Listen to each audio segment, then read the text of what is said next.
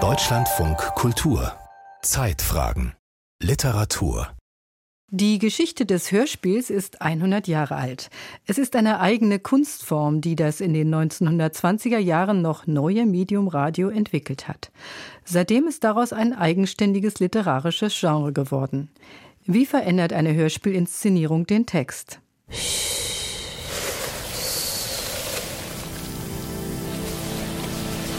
Prolog Die Sinnlichkeit des literarischen Hörspiels Nachts liebe ich es, den Sternen zuzuhören. Sie klingen wie 500 Millionen kleine Glocken. Ein Hörspiel lädt dazu ein, sich auf das Hören der Klänge und der Worte einzulassen. Es ist so simpel. Man sieht nur mit dem Herzen gut. Das Wesentliche ist für die Augen unsichtbar. Schon tausende Male zitiert und immer noch steckt so viel Wahrheit in den längst zu geflügelten Worten gewordenen Sätzen dieses literarischen Klassikers. Der kleine Prinz. Hörspiel nach dem gleichnamigen Buch von Antoine de Saint-Exupéry. 2016 hat Kai Green die Erzählung Der kleine Prinz neu übersetzt, bearbeitet und als Hörspiel für den WDR inszeniert. Zurzeit ist der Regisseur nur am Telefon erreichbar, weil er in der polnischen Provinz an einem Roman schreibt. Ein Anruf beim Hörspielmacher trotz schlechter Telefonverbindung. Warum überhaupt literarische Stoffe in ein Hörspiel verwandeln? Ich, ich glaube sehr an das gesprochene Wort. Vom Text zum Ton. Wie aus literarischen Vorlagen Hörstücke entstehen. Ein Feature von Andy Hörmann. Kapitel 1 Das Hörspiel in Abgrenzung zum Hörbuch. Der Ablauf ist ja meistens so, es gibt das Buch und dann gibt es die Lesung und dann kommt irgendwann auch das Hörspiel. Harald Krever vom kleinen unabhängigen Verlag Speak Low in Berlin. Ich wundere mich manchmal nur, wo ich denke, okay, es gibt das Buch, jetzt lese ich das Buch, mir hat das Buch wahnsinnig gut gefallen. Jetzt denke ich, ach, guck mal, der Schauspieler liest das auch und den finde ich auch so toll, den Schauspieler. Ich höre mir das vielleicht auch nochmal an. Und jetzt ist für mich die Frage, welchen Mehrwert hat jetzt das Hörspiel? Also es ist irgendwie eher eine Ergänzung als ein Mehr, würde ich sagen.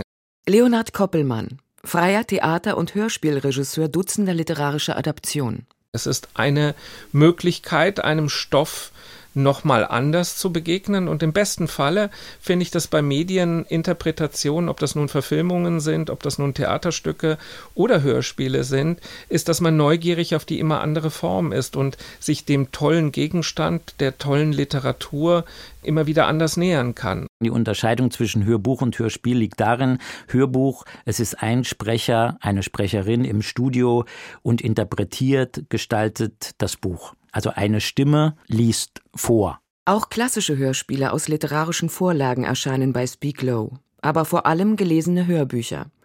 Doch immer mit einem, wie Harald Krever es nennt, Mehrwert gegenüber herkömmlichen Hörbüchern. Sie hören?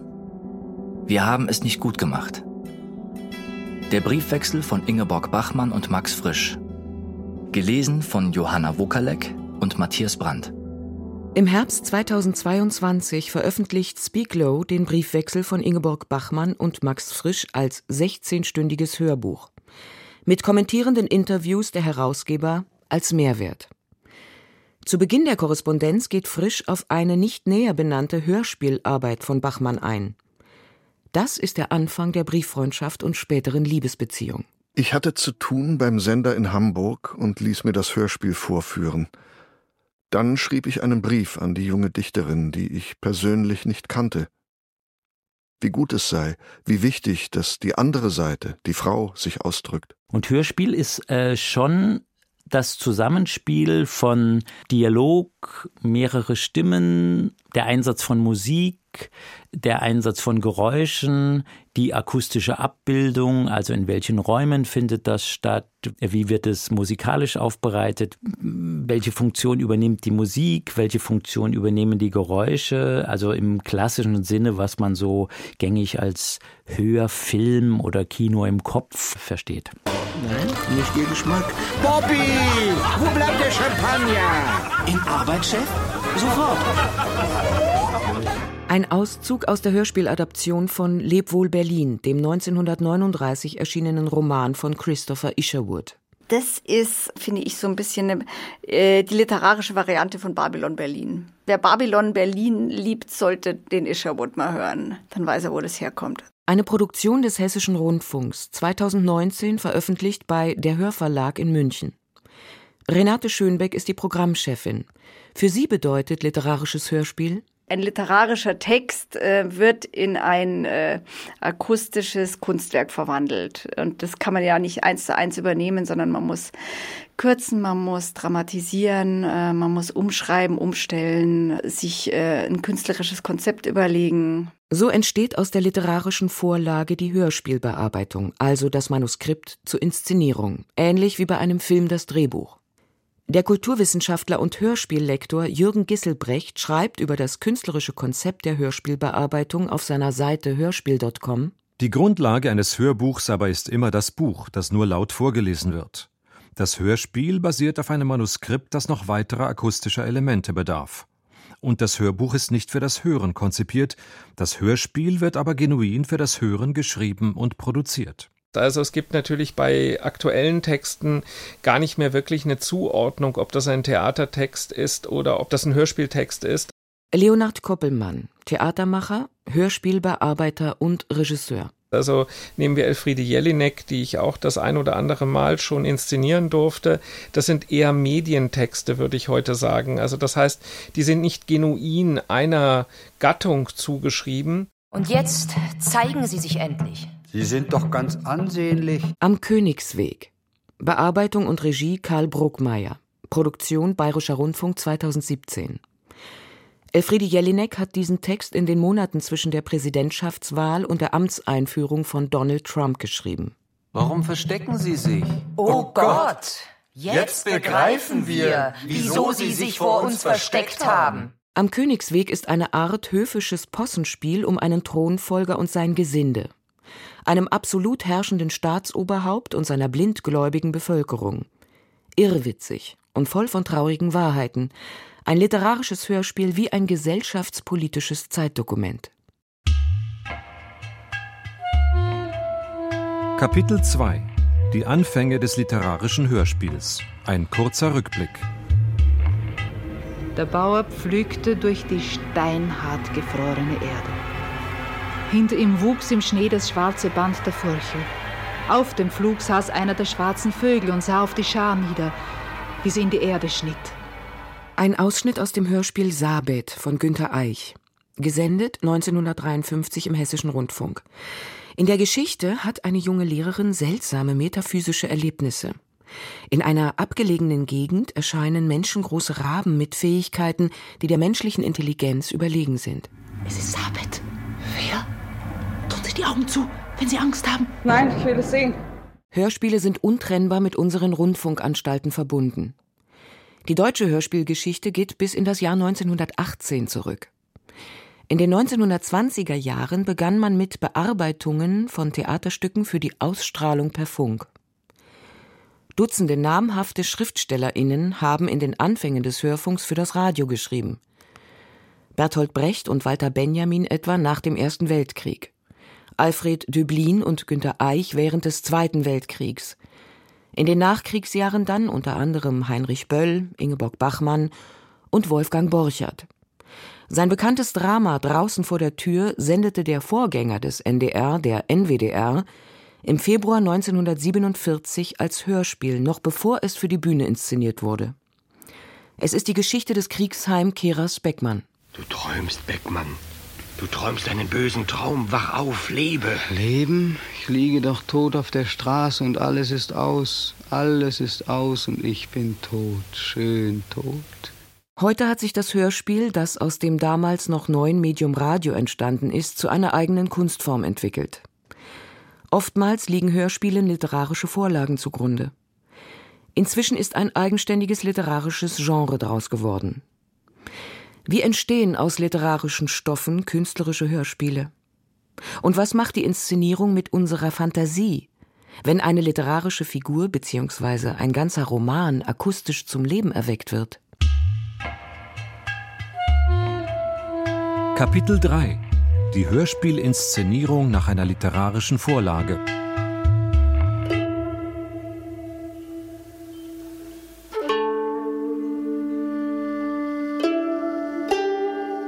Sehnsuchtsvolle, aber auch traurige Töne.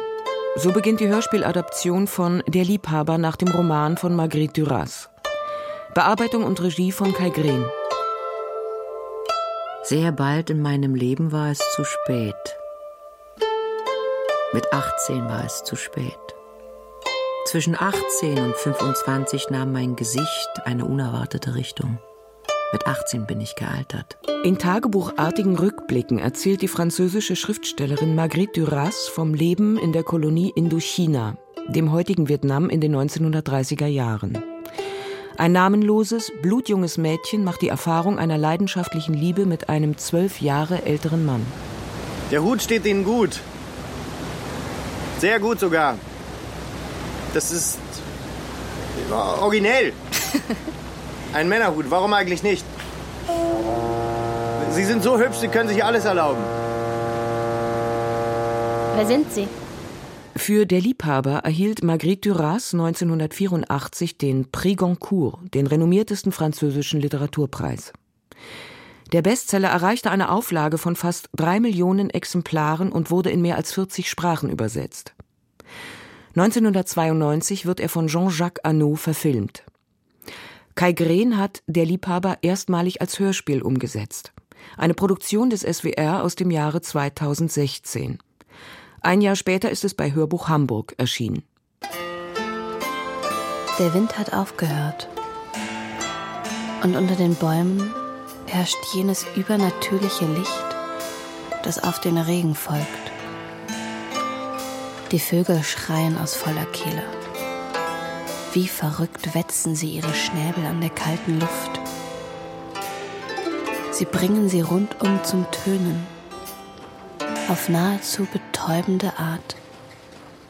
Die Guchang, eine chinesische Zither, untermalt melancholisch das Scheitern einer unglücklichen Liebe, das Zerbrechen einer Familie und die Vergänglichkeit des Lebens. Die Hörspiele von Kai Green sind akustische Gesamtkunstwerke. Wie nähert er sich einem literarischen Stoff, um daraus ein Hörspiel zu machen? Hat das nicht immer auch etwas mit Demut zu tun? Gerade wenn es sich um literarische Klassiker handelt? Demut, ja, auf jeden Fall. Das hat aber damit zu tun, dass es darum geht, oder mir darum geht, aus dem Stoff heraus oder wenn man so mit dem Stoff gemeinsam eine Form zu finden. Das ist bei Marguerite Duras ja auch sehr speziell an ihrer Literatur, weil ich sehr mag. Ihre Literatur ist eine sehr musikalische, rhythmische Literatur, die, die davon lebt, diesen Rhythmus, dieses Davontragen, dass man eigentlich besoffen wird beim Lesen der Literatur. Dass das alles zusammengekommen ist in der Hörspielfassung, dass man sich in diesem Indochina in den 20er Jahren befindet und äh, auf den Wellen des Mekongs davontreiben kann. Le vent s'est arrêté. Sous les arbres la lumière surnaturelle qui suit la pluie. Des oiseaux crient de toute leur force. Also ich stelle mal auf. Genau, ich stelle mal auf laut, damit unser Tonmeister das hört. Und dann würde ich, äh, lasse ich das einfach mal so Warte, ich brauche noch einen Zettel. Kleinen Moment, ich bin sofort wieder da. Harald Krever, einer der beiden Geschäftsführer des Hörbuchverlags Speak Low in Berlin, sitzt im hauseigenen Tonstudio im Sprecherraum. So, da bin ich wieder. So, jetzt. Er ist selbst Hörspielbearbeiter und Hörspielregisseur. Das Mikrofon befindet sich auf Augenhöhe, die Aufnahme hat Gut. bereits begonnen. Marian, ist das vom Ton her so? Passt das so? Geht das? Super, alles klar. Das Setting dieser Studioproduktion besteht aus einer Sprecherkabine, dem Mikrofon und der Aufnahmeregie. So entstehen Hörbücher beziehungsweise die Sprachaufnahmen für Hörspiele. Nur, dass statt des Schauspielers gerade der Regisseur spricht und etwas über die Hörspielproduktion erzählt. Der Tontechniker sitzt in der Regie am Mischpult hinter einer Glasscheibe, Über eine Taste kann er sich ins Studio schalten. Ja, aber nur durchs Talkback-Mikro, äh, durch, durch den Talkback-Lautsprecher bin ich zu hören. Ich bin Marian Beuth. Hallo. Der kleine unabhängige Speak Low Verlag produziert sehr besondere Hörbücher und veröffentlicht nur acht bis zehn eigene Produktionen pro Jahr. Dazu gehören auch klassische Hörspiele nach literarischen Vorlagen, vor allem aber Hörbücher. Wir haben immer versucht, das Medium Audio eigenständig zu denken.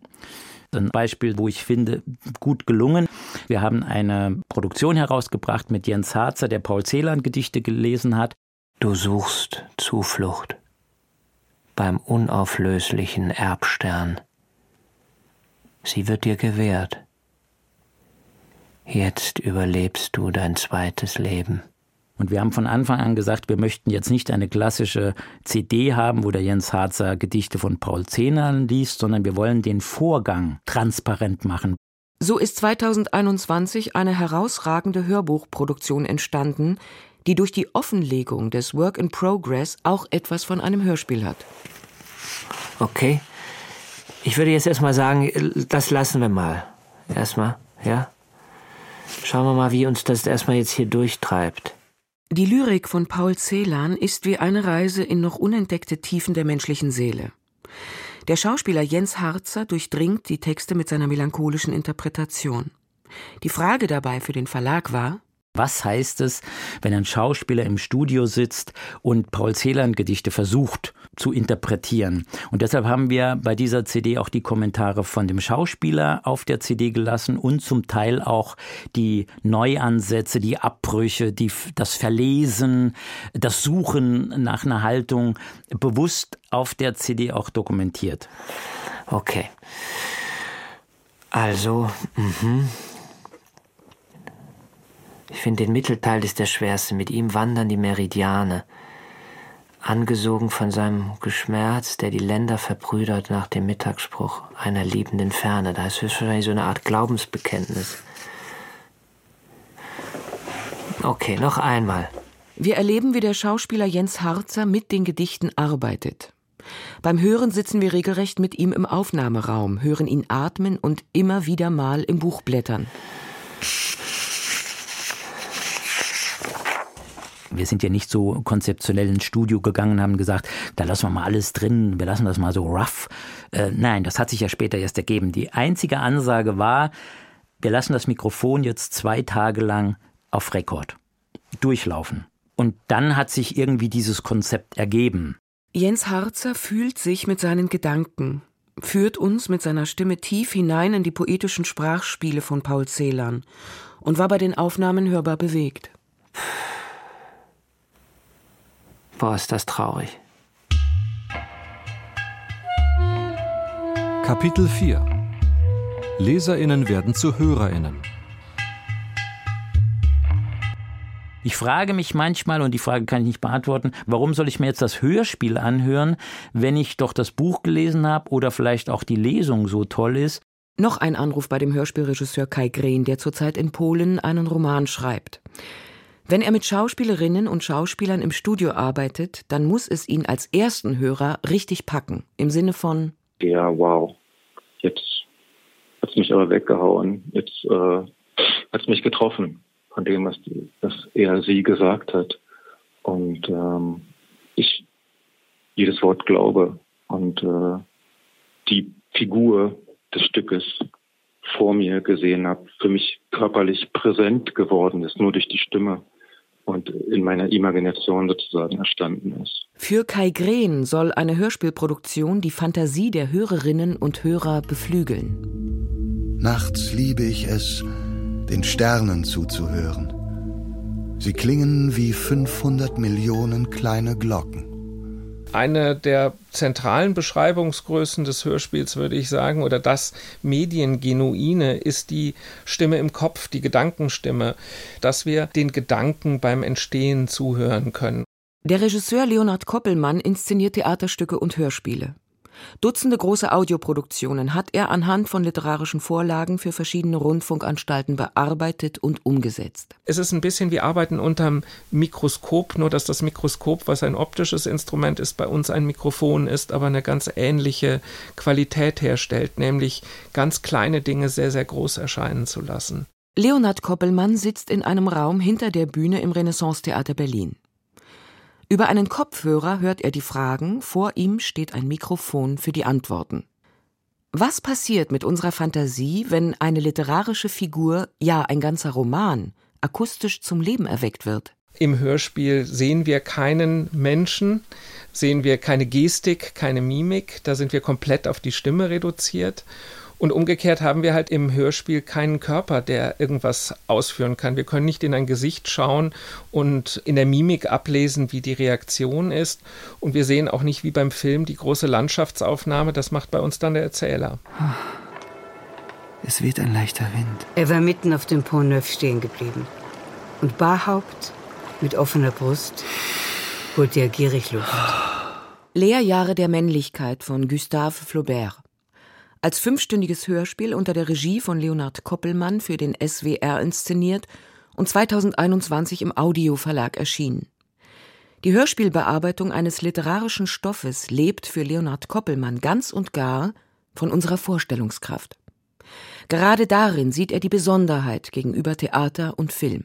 In Hörspielen wird man auch nie so laut, weil äh, sobald jemand schreit oder es besonders laut im, im Hörspiel wird, würde der Hörer oder die Hörerin sofort äh, nach dem Lautstärkeknopf greifen und es leiser drehen. Und damit wäre quasi also der Effekt verloren. Also diese Art von naturalistischer Dynamik, den gibt es gar nicht im Hörspiel. Dafür aber schaffen wir etwas, was halt eben andere Medien nicht können. Wir können geradezu in den Kopf springen und halt eben Gedanken hörbar machen. Durch die Veränderung der Sprache Sprechhaltung, also dass man eher, sagen wir, noch reflektiert, während man spricht, erscheint es ein bisschen so. Und das Ganze funktioniert mit sehr wenig Stimme. Also man ist sehr intim mit den Sprecherinnen und Sprechern an dieser Stelle. Sie kriechen einem geradezu selbst ins Ohr. Nachts liebe ich es, den Sternen zuzuhören. Sie klingen wie 500 Millionen kleine Glocken. Kapitel 5 Der Markt für Hörspiele aus literarischen Vorlagen Weil alles werden muss, entstand auch ich. War da, als ich das Land vom Wasser trennte.